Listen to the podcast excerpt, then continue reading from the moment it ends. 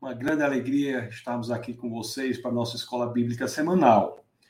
A aula de hoje eu estou gravando agora, hoje é, é um pouco antes, porque tem um compromisso à noite da terça-feira e não quero que fique sem a escola bíblica. Semana passada não, eu deveria ter feito isso até alguns dias antes, porque eu tive de viajar a Belo Horizonte, a Minas Gerais, para uma missão aqui do governo, mas já estou de volta e estou aqui gravando a aula. Então vocês coloquem os comentários aí embaixo do vídeo, que depois eu vou responder a todos eles.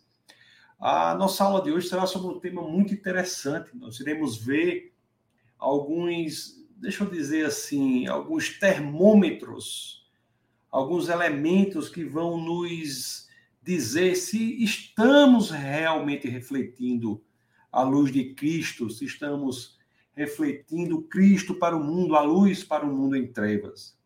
Nós sabemos que refletir Cristo é um privilégio muito grande, não é? É o resgate da forma como nós somos originalmente planejados, criados. Lá em Gênesis, no capítulo 1, no verso 26, deixa eu compartilhar com vocês aqui. Se quiser, vocês já abrem as escrituras em Gênesis 1, 26. Porque lá em Gênesis 1, 26, as escrituras dizem assim, ó. Então disse Deus: façamos o homem a nossa imagem, conforme a nossa semelhança. O homem foi sim criado à imagem e à semelhança de Deus, e depois o homem se afasta de Deus e perde essa característica. Mas em Cristo nós a recuperamos e temos a possibilidade de refletir Cristo para o mundo. Não é que o homem foi criado em todos os aspectos aspectos idênticos a Deus. Não, isso não é, não ocorreu. Né? E o homem nunca foi onisciente, nunca foi onipotente, nunca foi onipresente, ele nunca pôde estar em todos os lugares ao mesmo tempo, nunca pôde saber tudo como sabe Deus. Ele não tinha todo o poder do mundo, ele não era todo poderoso, nunca foi. Mas ele foi criado à imagem e semelhança de Deus. Ele foi criado com a capacidade de refletir Deus para o mundo, refletir Deus para o mundo.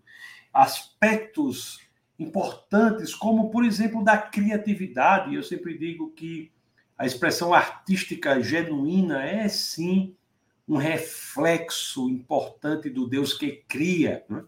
O Deus, a primeira frase da Bíblia, no princípio criou Deus os céus e a terra, o verbo criar quer dizer bará, criar tudo a partir do nada, e o homem, ao expressar-se artisticamente, ao expressar-se sua criatividade, ele está refletindo a imagem de Deus, o caráter de Deus, ele reflete Deus no elemento da criatividade.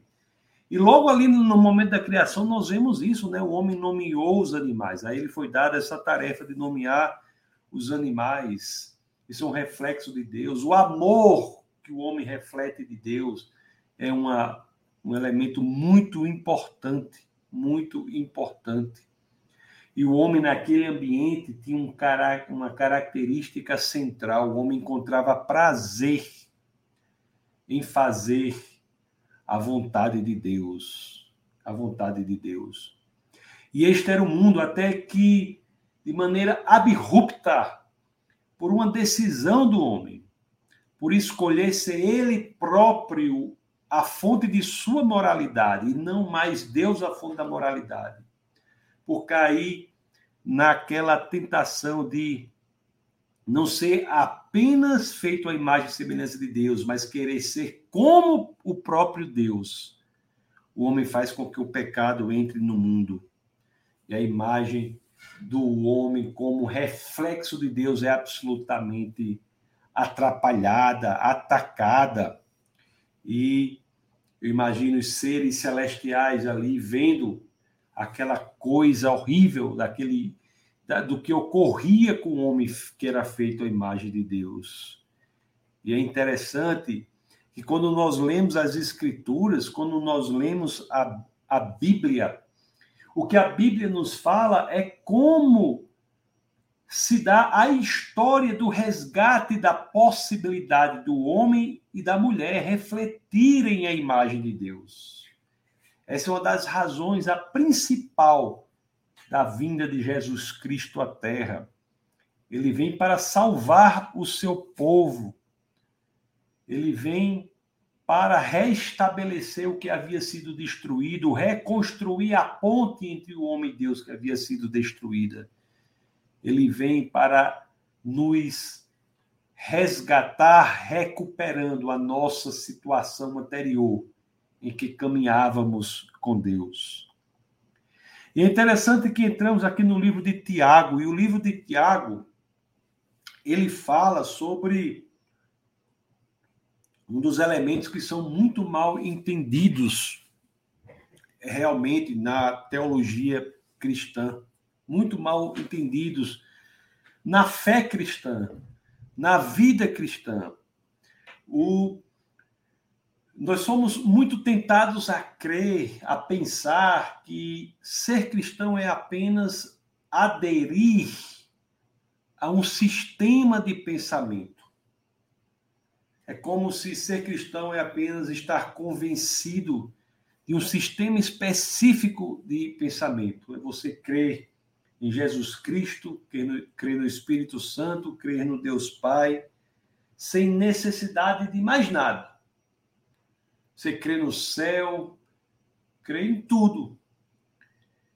Mas ser cristão é mais do que isso. Crer cristão tem um elemento que vai além das nossas capacidades cognoscitivas, além do nosso pensamento, além da nossa mente. Ser cristão tem a ver um elemento de vontade, de vontade. Entregar a nossa vida ao Senhor para que ela seja restaurada pelo próprio Deus. O livro de Tiago, ele trata sobre um elemento muito importante, porque Tiago, observava nas pessoas com que ele convivia, talvez algumas que achassem que ser cristão era apenas crer ali em Cristo, sem que isso envolvesse genuinamente uma entrega de coração. Tiago, que escreve o livro, é irmão, inclusive, de Jesus, ele caminhando com Jesus, ele via isso nas igrejas, inclusive, como havia lá, também há aqui, agora, neste momento, em muitas igrejas que não entendem que o cristianismo propõe um comprometimento muito maior do que o convencimento intelectual. O cristianismo ele envolve uma proposta de mudança de sua forma de ser, de estar, de se comportar no mundo. E a carta de Tiago aqui, o livro de Tiago, nós temos algumas desses alguns desses padrões de comportamento que devem ser evitados porque não são efetivamente esperados na vida daqueles que entregaram a vida ao Senhor. Então, com base na leitura disso, nós iremos ter uma sensação mais adequada do que é a fé. A fé que não se circunscreve unicamente ao pensamento e à mente, mas uma fé que se expressa em um comportamento específico. Então vamos abrir, pessoal, no livro de Tiago, para ver esses, esses padrões de comportamento. Vamos ver uns sete padrões de comportamento. É vai ser muito interessante. Então, eu peço a vocês que abram no livro de Tiago. Vamos ler o capítulo 2. Vamos ver aqui o verso primeiro. Vamos ver do verso 1, do capítulo 2 de Tiago. Vamos ler do verso 1 até o verso 13. Vamos ver o que as escrituras nos dizem, ver qual é o princípio que deve sim ser encontrado na vida do cristão. Olha o que, deixa eu compartilhar com vocês o que Tiago 2 diz aqui. Meus irmãos, como crentes em nosso glorioso Senhor Jesus Cristo, não façam diferença entre as pessoas, tratando-as com parcialidade não faça diferença entre as pessoas, tratando-as com parcialidade. Suponho que na reunião de vocês, entre um homem com anel de ouro e roupas finas, e também entre um pobre com roupas velhas e sujas, se vocês derem atenção especial ao homem que está vestido com roupas finas e disserem: Aqui está um lugar apropriado para o Senhor, mas disserem ao pobre: Você fique em pé ali, ou sente-se no chão, junto ao estrado onde põe os meus pés, não estarão fazendo discriminação, fazendo julgamento com critérios errados?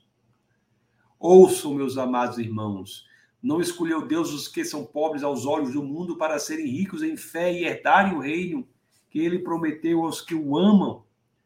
Mas se vocês têm desprezado o pobre, não são os ricos que oprimem vocês, mas não são eles os que os arrastam para os tribunais, não são eles que difamam o bom nome que sobre vocês foi invocado.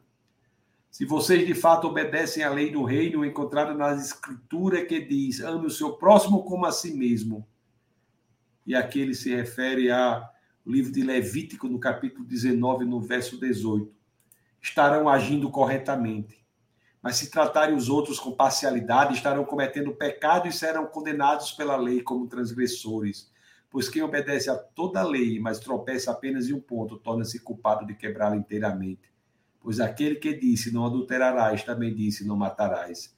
Se você não comete adultério, mas comete assassinato, torna-se transgressor da lei. Falem e ajam como quem vai ser julgado pela lei da liberdade, porque será exercido juízo sem misericórdia sobre quem não foi misericordioso. A misericórdia triunfa sobre o juízo. Amados irmãos, o que é que nós vemos aqui? O primeiro elemento, não façam diferença entre as pessoas, tratando-as com parcialidade. Não devemos tratar as pessoas com base no que podemos receber delas. Não devemos demonstrar ou cultivar pouco interesse por aquelas pessoas que consideramos que têm pouco a nos oferecer ou nada. O verdadeiro cristão que espelha Cristo deve tratar do faxineiro ao presidente da mesma forma, com o mesmo amor. Nós não devemos fazer distinção de pessoas. O capítulo 3 de Tiago, do verso 9 e 10, nos dá outra orientação. Nós somos aqui para Tiago 3, eu peço a vocês, Tiago 3. E voltando ainda, né? Será que hoje em dia ainda há, ainda há tratamentos assim? Tá, as pessoas que tratam pessoas distintamente, de acordo com o que podem esperar delas? Será que ainda existe isso? Interessante, né, meus amados irmãos? Em Tiago, no capítulo 3, versos 9 e 10, o que é que nós lemos? Olha o que as escrituras nos dizem. Com a língua bendizemos o Senhor e Pai, e com ela amaldiçoamos os homens, feitos à semelhança de Deus. Da mesma boca procedem bênção e maldição. Meus irmãos, não pode ser assim. Olha que coisa poderosa, que coisa poderosa. Será que a forma como falamos de outras pessoas é uma forma que traz maldição ou uma forma que traz bênção? Será que falamos de maneira a abençoar os outros ou somos inclinados, forçados a, a falar de maneira a amaldiçoá-los?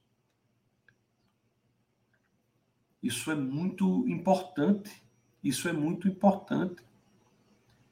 Então, nas igrejas hoje, em todos os lugares, os cristãos têm de ter cuidado para não criarem o hábito de falar mal de pessoas, de denegri-las, atacá-las. Nós temos que, se não sabemos algo, não devemos falar mal. Nós devemos tentar abençoar a vida dos outros com as novas, nossas palavras. Da mesma boca procedem bênção e maldição. Meus irmãos, não pode ser assim. O capítulo 4 de Tiago traz outra orientação. Vamos ler Tiago no capítulo 4. Vamos ler os versos 1 a 3 para ver o que as, para ver o que as escrituras trazem. Então, quando abrimos em Tiago e vamos para o vamos agora para o capítulo 4. O, o verso 1 a 3, as escrituras dizem assim, ó: Olha, isso não acontece na igreja muita contenda, né? Confusão. É só o que acontece em algumas igrejas, né? Olha o que diz aqui, ó. De onde vêm as guerras e contendas que há entre vocês? Não vem das paixões que guerreiam dentro de vocês? Vocês cobiçam coisas e não as têm, matam e invejam, mas não conseguem obter o que desejam. Vocês vivem a lutar e a fazer guerras, não têm porque não pedem. Quando pedem, não recebem, pois pedem por motivos errados para gastar em seus prazeres. Será, amigos, que temos a concepção, a percepção de que nossa vida enquanto cristãos não é uma vida que deve ser guiada ou deve ser norteada pela busca incessante da nossa própria agenda? Será que não estamos a todo tempo nos envolvendo, nos envolvendo em contendas e guerras para implementar as nossas próprias vontades em vez de buscar a vontade de Deus?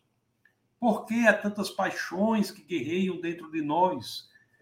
Paixões que Muitas vezes são conflitos entre aquilo que sabemos que é vontade de Deus para a nossa vida e aquilo que queremos imediatamente fazer. Nós temos que ter muito cuidado com isso. Muito cuidado com isso, meus irmãos. E o verso 5, aqui no capítulo, que, o, o, o capítulo 4, quer dizer, no verso 11, nós temos ainda uma orientação muito importante nos versos capítulo 4, 11 e 12, quando as escrituras dizem assim: Irmãos, não falem mal uns dos outros. Quem fala contra o seu irmão ou julga seu irmão, fala contra a lei e a julga. Quando você julga a lei, não está cumprindo, mas está se colocando como juiz. Há apenas um legislador e juiz, aquele que pode salvar e destruir. Mas quem é você para julgar o seu próximo? Quem é você para julgar o seu próximo? Então, muitas vezes, né, pessoas têm ministérios cristãos cujo objetivo é falar mal de outros cristãos. O fogo amigo, às vezes eu vejo estupefato, cristãos que guerreiam contra outros cristãos, têm ministérios de guerra contra outros cristãos, quando deveriam voltar-se para o mundo perdido que há lá fora, nós temos que alcançar um mundo perdido que jaz lá fora, mas não muito se envolve nessa guerra contra o próprio corpo. O próprio corpo. Então, são todos elementos que devem ser evitados para aquele que quer refletir Cristo, que quer de fato refletir Cristo. São questões importantíssimas que nós vimos até aqui. Questões importantíssimas. Nós vimos até aqui tratar pessoas sem distinção, sem separá-las pela questão do dinheiro que ela tem ou do que ela pode fazer por nós, entender que todos são igualmente amáveis por serem filhos de Deus, devemos amá-los, exercer o amor pelas pessoas. Também tem que ter cuidado com a nossa língua para que dela não saia maldição, para que sempre saia bênção. Devemos evitar entrar em conflitos, em confusões, em conflitos do nosso coração, tentando implementar nossa agenda no lugar da agenda de Deus para a nossa vida. São todas, todos elementos importantíssimos que nós temos aqui. Nós temos um ainda no capítulo 4, um pouco antes, no 4, do 6 ao 10, Deixa eu abrir aqui para você. 4, 6 ao 10, que diz assim, ó. Ó, isso tem a ver com pessoas que são orgulhosas, pessoas que são arrogantes na própria igreja. O orgulhoso, o arrogante na igreja está dificultando a sua missão de refletir Cristo para o mundo. Olha o que diz o capítulo 4, no verso 6. Diz assim, ó. Mas ele nos concede graça maior, por isso diz a Escritura: Deus se opõe aos orgulhosos, mas concede graças aos humildes. Portanto, submetam-se a Deus, resistam ao diabo e ele fugirá de vocês. Então, até o 10, nós temos vendo isso, essa orientação. O 10 diz: humilhem-se diante do Senhor e ele os exaltará. Então Deus se opõe aos orgulhosos, mas concede graça aos humildes. Então será que nós identificamos em nós mesmos um caráter de orgulho, um elemento de orgulho? Será que estamos identificando isso? Como diz Provérbios 3:34, diz assim: ele zomba dos zombadores, mas concede graças aos humildes. Então, refletir Cristo para o mundo não é ser arrogante, não é ser arrogante. Refletir Cristo para o mundo é promover uma vida de humildade no sentido de ser ensinável. Você não quer se portar diante das pessoas como se fosse a pessoa mais importante do mundo. Humildade não é pensar mal ou menos de si. Humildade é pensar menos em si. Não é para você pensar menos de você, você achar que você é um verme rastejante, um mísero pecador, um, um, uma, uma, um farelo voando ao vento, nada disso. Humildade não é você deixar de saber que você é filho de Deus, você é redimido pela graça, pelo sangue de Cristo, você é embaixador do reino. Você tem que saber isso, mas isso não deve promover em você a sensação de que você é mais ou melhor do que qualquer outra pessoa. Não é. Não é. Outra coisa na carta de Tiago, a carta de Tiago é importantíssima, né? Sugiro todos que a estudem com cuidado, mas outra coisa aqui vem do da uma, essa, é, vamos ler aqui Tiago 4, 13 a 16, que nós temos sempre que entender que o plano de Deus se sobrepõe ao nosso. Olha o que diz as escrituras aqui. As escrituras dizem assim: Ouçam agora vocês que dizem, hoje ou amanhã iremos para esta ou aquela cidade, passaremos um ano ali, faremos negócios e ganharemos dinheiro. Vocês nem sabem o que lhes acontecerá amanhã, que é sua vida vocês são como a neblina que aparece por um pouco de tempo e depois se dissipa. Ao invés disso, deveriam dizer: se o Senhor quiser, viveremos e faremos isso ou aquilo. Agora, porém, vocês se vangloriam das suas pretensões. Toda vanglória como esta é maligna. Que coisa profunda, meus amados irmãos. Que coisa profunda. Às vezes nós passamos a idolatrar os nossos próprios planos, as nossas próprias estruturas. E isso faz com que o que montamos e os planos e estratégias que temos faz com que eles se tornem elementos que nos tentam a os colocar no lugar de Deus. Nós nunca podemos chegar a um ponto de perder a nossa dependência de Deus. Quando fazemos isso, estamos entrando por um, um caminho altamente perigoso, pouquíssimo sábio de tornar-se menos dependente de Deus. Sabe outro problema importante para refletir Cristo, a honestidade que temos, inclusive com o que temos de pagar. Olhe só o que tem aqui. Olha o que as escrituras dizem. No, é, o é, Tiago 5, verso 4. Olha o que as escrituras dizem.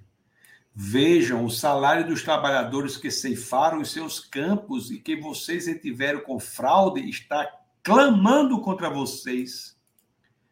O lamento dos ceifeiros chegou aos ouvidos do Senhor dos Exércitos. Quantas pessoas na igreja têm dificuldades em honrar com os débitos que eles têm, principalmente débitos com os salários daqueles que participam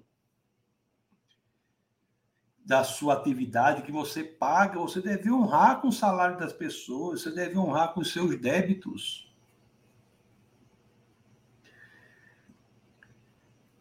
Muitas pessoas são fáceis em se envolverem em uma oração, em um louvor, mas acham tão difícil se envolverem num projeto de integridade financeira. Refletir Cristo de acordo com as Escrituras também é buscar integridade financeira.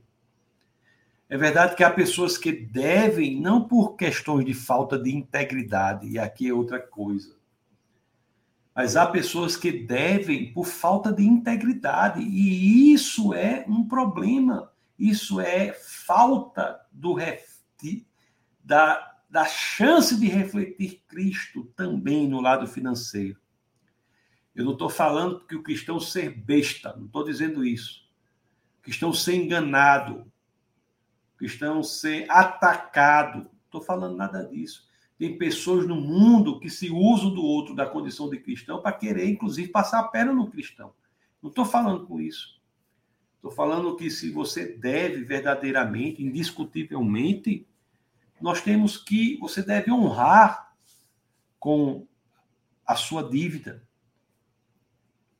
Então, essas são todas coisas, amados irmãos, que o Tiago, irmão de Jesus, via nas igrejas que visitava e que eu devo, com o coração apertado, dizer, ocorrem ainda nas igrejas de hoje, e hoje em dia, não só no Brasil, mas em todo o mundo. E as escrituras são atuais, nos orientando explicando quanto a isso. Então, não basta, de acordo com as próprias Escrituras, que nós tenhamos adesão a uma doutrina de fé. É importante que essa doutrina seja introjectada no nosso ser e encontre nos nossos comportamentos, em nossas atitudes, um reflexo daquilo em que cremos. As Escrituras são, acima de tudo, orientações para a nossa vida como reflexo do fato de termos entregado a nossa vida a Jesus. Quando entregamos a vida a Jesus, nós restabelecemos aquele estado inicial sobre o qual começamos falando no início do nosso bate-papo, do homem como reflexo, criado à imagem e semelhança de Deus. E é isso que devemos buscar quando entregamos a vida a Cristo, que é a ponte que restabeleceu o contato do homem com Deus. Restabeleceu. É neste sentido que você agora está preparado para entender uma das frases mais mal entendidas do livro de Tiago. Aqui diz que a fé sem obras é morta. A fé sem obras é morta. Quantas são as pessoas que não entendem isso? Que não entendem isso. A fé sem obras é morta. E essa é uma mensagem importantíssima que nós tiramos aqui do livro de Tiago. É uma mensagem central que nós tiramos aqui do livro de Tiago. Como é possível alguém professar fé em Cristo e essa fé não ser servível, ser capaz, ser apta a promover uma mudança genuína no comportamento? Na vida transformada. A vida transformada é o elemento exteriorizável, perceptível do elemento da fé em Cristo. A fé em Cristo, de acordo com o que diz Tiago ao dizer a fé sem obras é morta. A fé em Cristo, ela não pode ser circunscrita unicamente a um conjunto de crenças ela não pode ser trivializada a esse ponto. Ela tem que extrapolar o âmbito puramente da mente para atingir o modo de ser completo do ser humano. Isso é radical. Isso é radical. Há pessoas que professam crenças, mas não vivem de acordo com elas. Essas pessoas unicamente se tornam uma versão cheia de religiosidade do que eram antes. Cristo não vem para dar uma roupa de religiosidade ao que você era antes dele. Cristo vem para transformar a sua vida, colocar a sua vida de cabeça para baixo, transformá-la radicalmente. Então, Tiago, ele vê isso. Tiago vê isso. Tem um autor que diz que Tiago escreve como um pastor, extremamente preocupado com o que ele vê na sociedade, dentro da igreja, com as pessoas dentro da igreja. Pessoas que podem até proferir adesão ao sistema de pensamento, mas não vemos a vida transformada. Onde está a evidência do espírito que mora em você? Onde está a evidência? É por isso que tem a passagem conhecida de Tiago, que eu falei, né, que está lá no começo. Vamos lê-la, né, porque eu acho que eu nem mostrei para vocês que é muito mal entendida, está lá em Tiago no, no 2,17. Olha o que diz aqui Tiago 2,17. Isso aqui, ó. 2,17. Assim também a fé, por si só, se não for acompanhada de obras, está morta. Está morta. A fé tem de ser apta, servível, capaz, idônea para promover a transformação de vida que é perceptível pela mudança de comportamento. O verso 20 diz assim, ó: Insensato quer certificar-se de que a fé sem obras é inútil? O verso 26 diz assim, ó: Assim como o corpo sem espírito está morto, também a fé sem obras está morta. Estão entendendo a profundidade e a importância dessa mensagem do livro de Tiago, que é tão pouco compreendida? O que alguém já disse é o seguinte: esse conjunto de crenças, a cosmovisão cristã, se não promover uma entrega sua de vontade a Cristo, for apenas um elemento intelectual sobre o qual você pode se debruçar, se for apenas isso, ele apenas fará de você uma versão religiosa de quem você é antes de Cristo. Ou seja, uma versão religiosa fazendo mal é muito pior do que uma pessoa que faz o mal e não é religiosa. Sabe por quê? Porque a pessoa fora de Cristo, verdadeiramente, mas que veste a roupagem da religiosidade, ela não faz mal apenas para si mesma, mas se qualifica na capacidade de fazer mal para muitas pessoas. Olhe que o verso 14.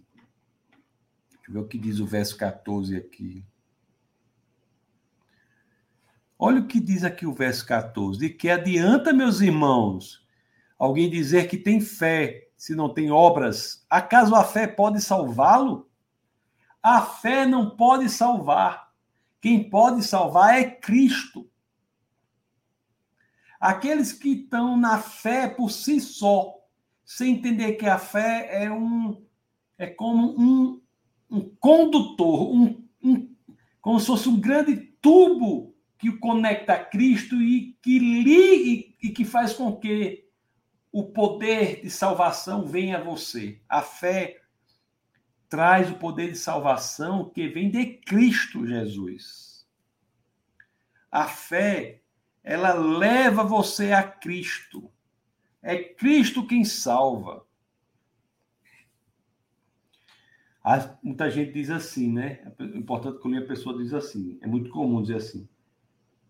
Por que você acha que o seu pensamento, por que você acha que a sua religião pode salvar você, as suas crenças podem salvar você, e, umas, e as crenças de outra religião não podem salvar você? Realmente, crença não salva ninguém. Crença não salva ninguém.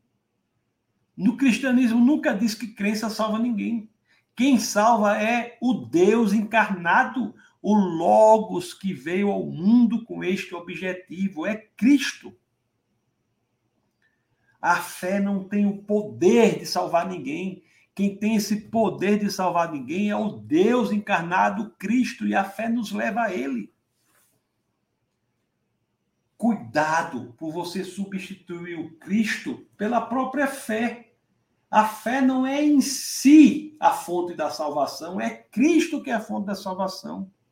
É Cristo. É Cristo quem salva. É interessante, né? Em Romanos 5:1, nós temos uma passagem bem conhecida. Romanos 5:1. O que é que as escrituras nos dizem? As escrituras dizem assim, ó: Tendo sido, pois, justificados pela fé, temos paz com Deus, por nosso Senhor Jesus Cristo. Por quem, por meio de quem obtivemos acesso pela fé a esta graça na qual agora estamos firmes e nos gloriamos na esperança da glória de Deus. Então a fé nos leva a Cristo, é nele, em Cristo, em quem encontramos a esperança, em quem nos gloriamos nessa esperança. Não é a fé que justifica, é Cristo que justifica. Cristo, é aquele que nos justifica.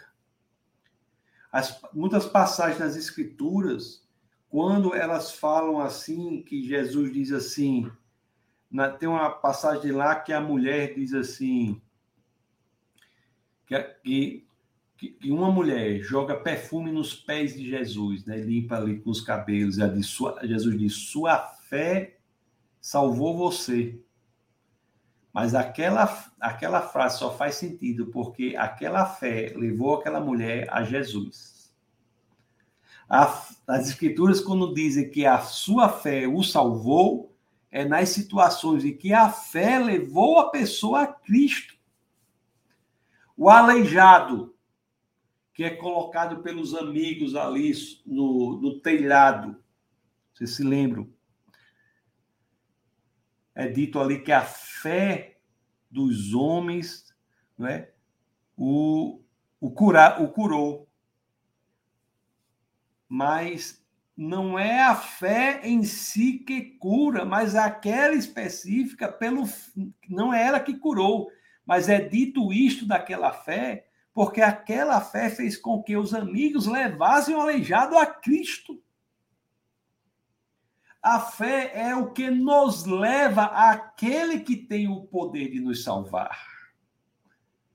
Nas Escrituras, toda a vida que diz, sua fé o, o, o curou, sua fé te curou, é sempre, tua fé te salvou, é sempre em situações em que a fé traz a Cristo.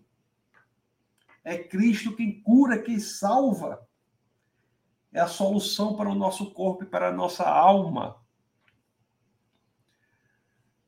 Aquele em quem eu encontro o motivo, o fundamento, a razão de ter a convicção de que ao morrer eu serei unicamente transportado daqui para a presença do Pai. É Cristo. É Cristo.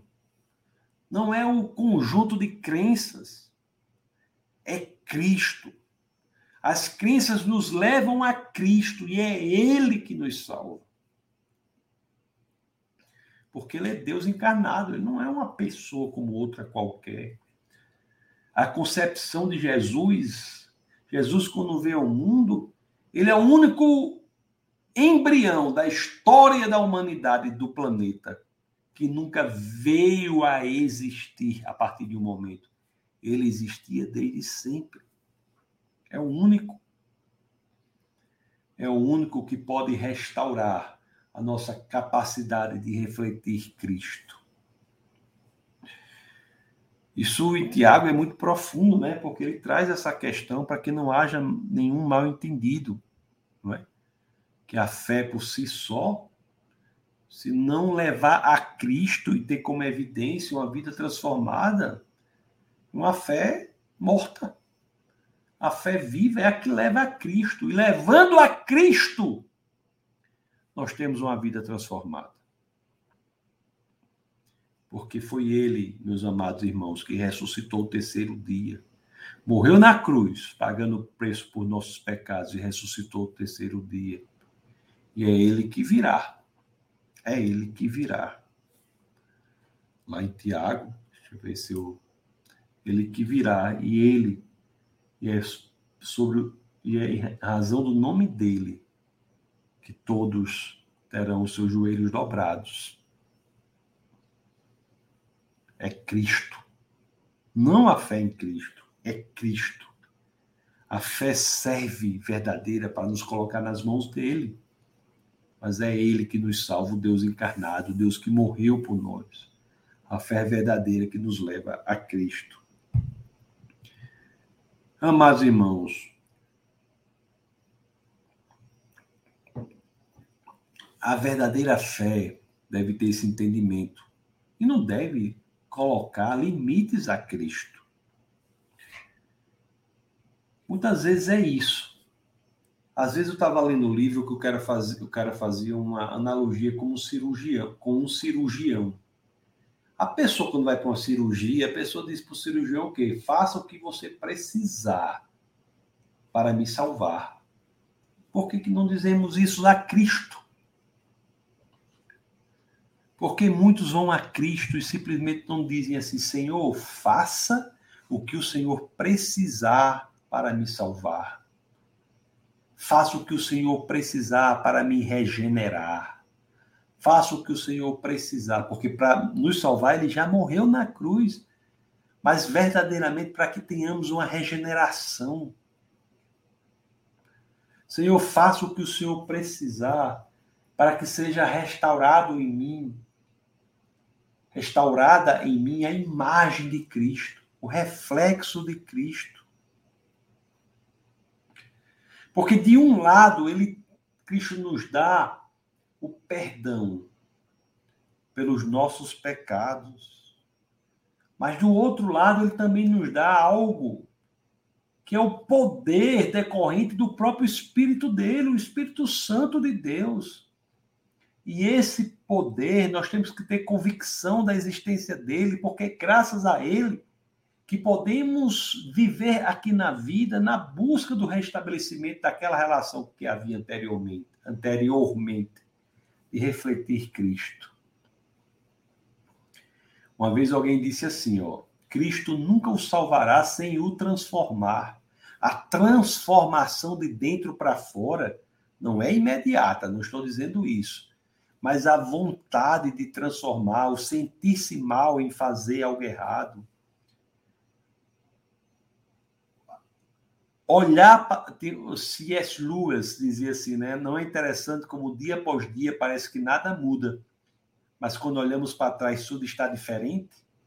O verdadeiro cristão é esse que gradativamente vai mudando dia após dia e é uma mudança de dentro para fora que às vezes por ele mudar-se ele está mudando de dentro para fora, ele não nota a própria mudança. É como se a, o próprio, a própria régua fosse mudando também. Mas quando ele olha para trás, estava tudo diferente. Por quê? Porque ele entregou-se a Cristo.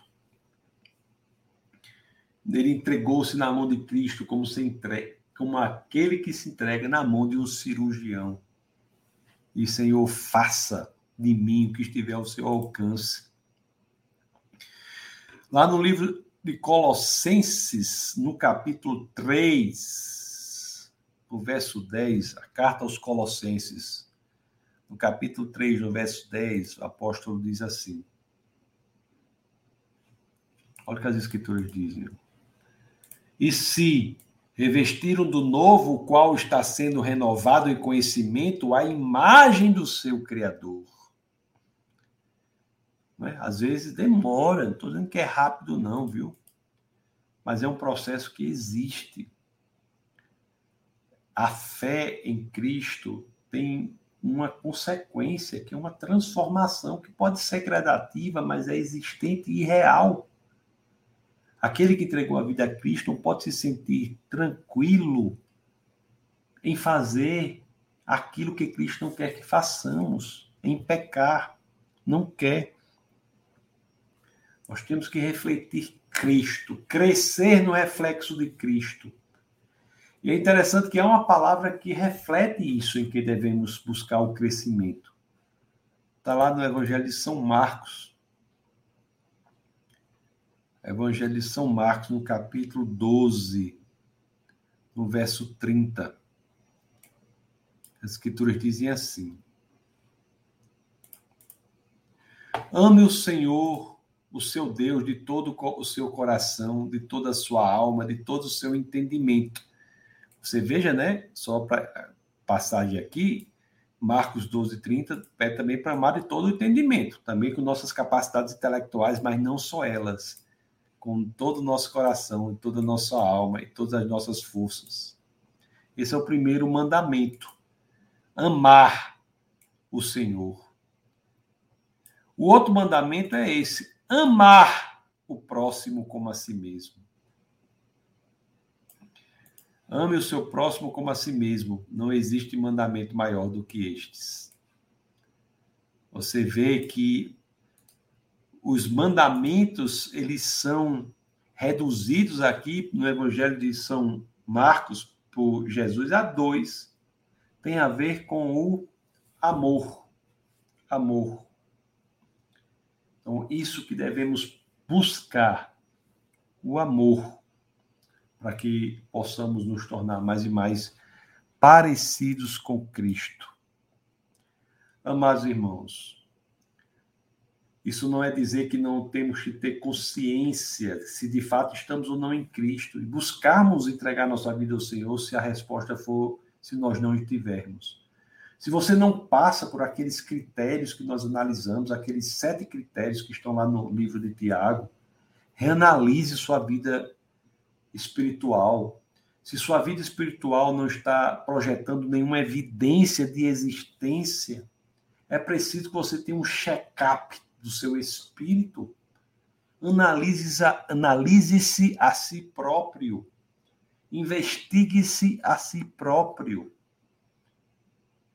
Todos temos que fazer check-up do nosso corpo. Eu, aliás, eu, eu tenho que fazer também, estou até atrasado. Fazer um check-up do corpo, mas o que fazer um check-up do espírito? E os critérios para fazermos estão ali no livro de Tiago. Analise aquelas questões. Analise aquelas questões para que nós sejamos capazes de nos colocar na situação de refletirmos a luz de Cristo para o mundo, estarmos progredindo em semelhança a Cristo. Examine-se a si próprio. Não há atalhos, não há facilidades, você tem que identificar o problema que precisa ser enfrentado e enfrentá-lo. Isso é muito importante para todos nós, meus amados irmãos é muito importante para todos nós. O, na segunda carta aos Coríntios, no capítulo 3, no verso 18, as escrituras dizem assim. Segunda carta aos Coríntios, capítulo 3, no verso 18, as escrituras dizem assim. E todos nós que com a face descoberta contemplamos a glória do Senhor, segundo a sua imagem, estamos sendo transformados com glória cada vez maior, a qual vem do Senhor, que é o Espírito. Estamos sendo transformados com glória. Você tem convicção disso, de que você está sendo transformado com glória? E glória cada vez maior. Que isso é feito, essa transformação, para que o propósito de Deus de refletir-se de fazer você a sua imagem, a imagem e semelhança do Criador, seja atingido esse propósito. Isso começou em Cristo e você tem, de fato, de entender este processo. Entender esse processo. Interessante que em um determinado momento nós seremos como ele, no sentido de que seremos capazes de refletir Cristo totalmente, seremos feitos novamente à sua imagem e semelhança perfeitamente. Seremos assim. Isso é é muito belo e nos traz essa responsabilidade de querermos a cada momento assim orar ao Senhor, dizer: Senhor, mostra-me os meus defeitos, me mostra o meu coração. Senhor, mostra-me o meu coração. E quando o Senhor faz isso, nós identificamos aqueles erros que precisam ser melhorados, aqueles pontos que precisam ser aprimorados. Aí nós devemos ter coragem, a convicção de nos entregar a Cristo. E ao entregar, ao nos integrar, entregar a Cristo, devemos ter a coragem de dizer: Senhor, faça o que precisar para a minha alma. Às vezes as cirurgias são dolorosas. Não é? Nós temos que confrontar erros nossos próprios. Mas o resultado é a possibilidade de refletir mais e mais a Cristo. Você entende a importância que é refletir a Cristo se você entende, apenas entregue-se a Ele, que Ele fará o resto. Ok, meus queridos? Amados irmãos, muito obrigado por essa possibilidade de compartilhar com vocês. Essa aula foi gravada porque eu tenho compromissos aí, estou assumindo novas responsabilidades, mas eu farei de tudo para toda terça-feira estar aqui, ou ao vivo, como eu prefiro, ou gravado. Ok? Muito obrigado. Deus abençoe vocês poderosamente. Deixe os comentários depois aqui no vídeo, embaixo do vídeo aqui, que eu vou ler depois. Vou até respondê-los também, tá bom? Então, Deus abençoe poderosamente vocês e nunca se esqueçam. Aqui no Defesa da Fé é proibido não pensar. Um abraço a todos.